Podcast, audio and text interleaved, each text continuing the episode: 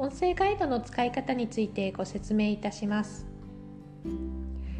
まず千葉市民ギャラリー稲毛の受付にてお渡ししたガイドブック3ページの地図を見ながら稲毛八景のポイントに移動していただきます。次に皆様がお持ちのスマートフォンやタブレットその他ポッドキャストを聞くことができる機器にて当館のポッドキャストメニューから到着した稲毛八景のタイトルをタップしていただくと解説を聞くことができます。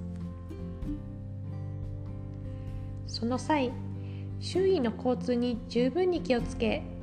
安全な場所で聞いていただくようお願いいたします。またお渡ししたガイドブックには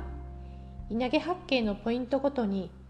稲毛の昔の写真などが載っておりますので音声ガイドと合わせてご覧いただくと